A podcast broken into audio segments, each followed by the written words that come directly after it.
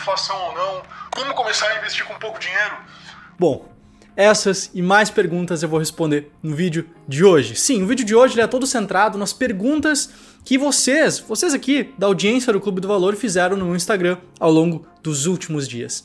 Então vamos lá, vamos direto pro conteúdo aqui desse vídeo.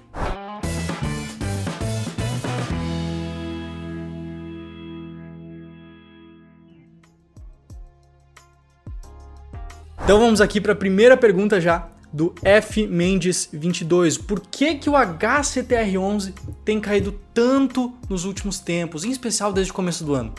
Bom, a questão aqui é clara, tá certo? O HCTR11 ele é um fundo de papel, ele investe em papéis, em títulos de renda fixa atrelados ao mercado imobiliário. Esses fundos, especificamente, eles têm uma forte tendência de regressão à média. O que isso significa? Significa que a longo prazo, a tendência desse tipo de fundo é sempre voltar à relação entre preço e valor patrimonial próximo a 1.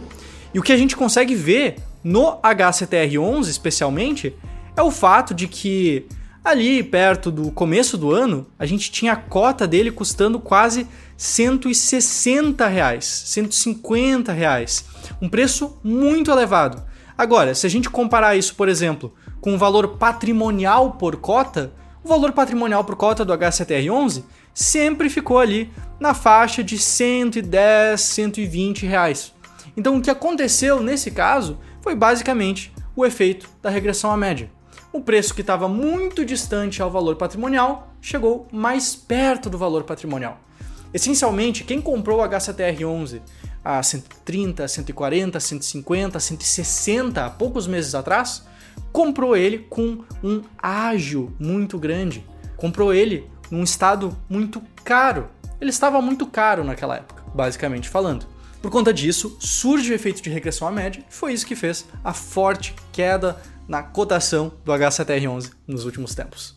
Bom, vamos aqui para a próxima pergunta. O Jefferson Piani pergunta: qual a melhor corretora para alguém que tem a carteira focada em fundos imobiliários? Se você já investe em fundos imobiliários, muito provavelmente você já tem conta em alguma corretora de valores aqui no Brasil.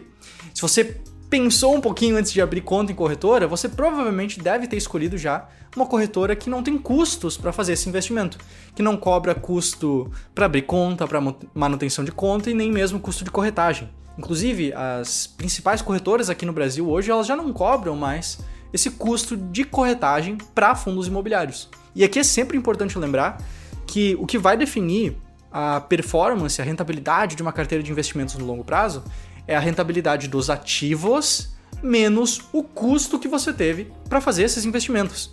Então, se você já investe em uma corretora que é custo zero, corretagem zero para fundos imobiliários, por exemplo, tá ótimo. É isso aí, esse é, o, esse é o jeito certo de fazer.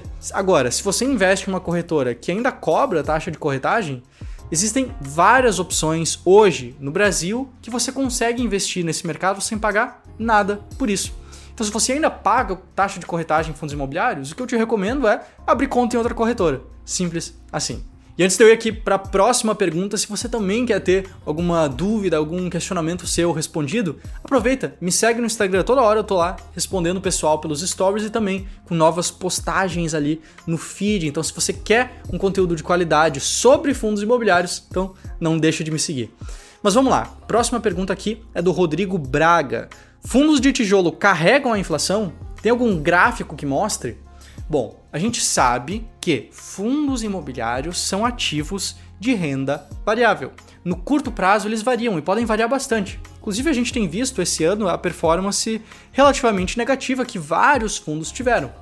Agora, uma coisa é a performance de curto prazo, outra coisa é a performance de longo e de longuíssimo prazo que a gente consegue observar, em especial nos fundos imobiliários mais antigos listados aqui na bolsa de valores que a gente tem. Inclusive, se a gente olhar no detalhe como é que foi o desempenho de alguns dos fundos mais antigos, a gente vai ver que nesses gráficos que estão aparecendo na tela agora, a linha rosa, que é a variação do preço da cota, e a linha cinza, que é a inflação medida pelo IPCA, elas têm uma tendência similar de longo prazo.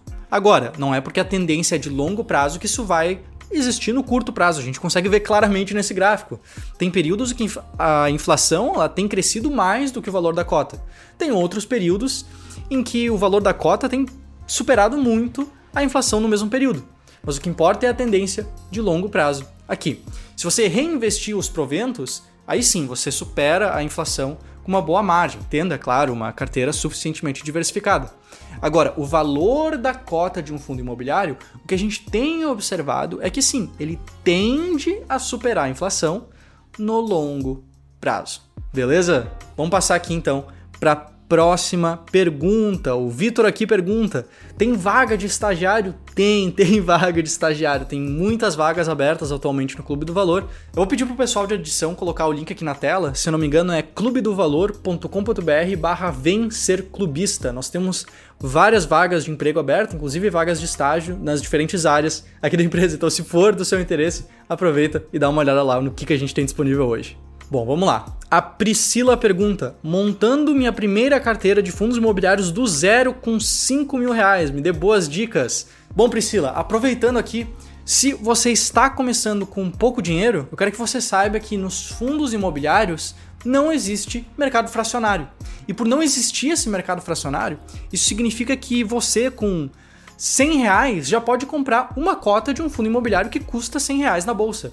Você que está começando com 5 mil reais, por exemplo, você já consegue montar do zero uma carteira de investimentos plenamente diversificada.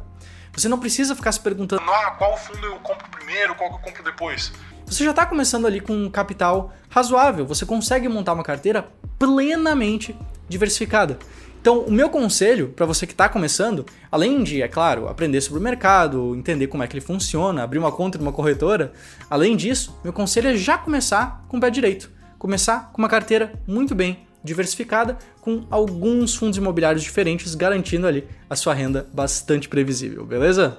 Vamos passar aqui então para a próxima pergunta.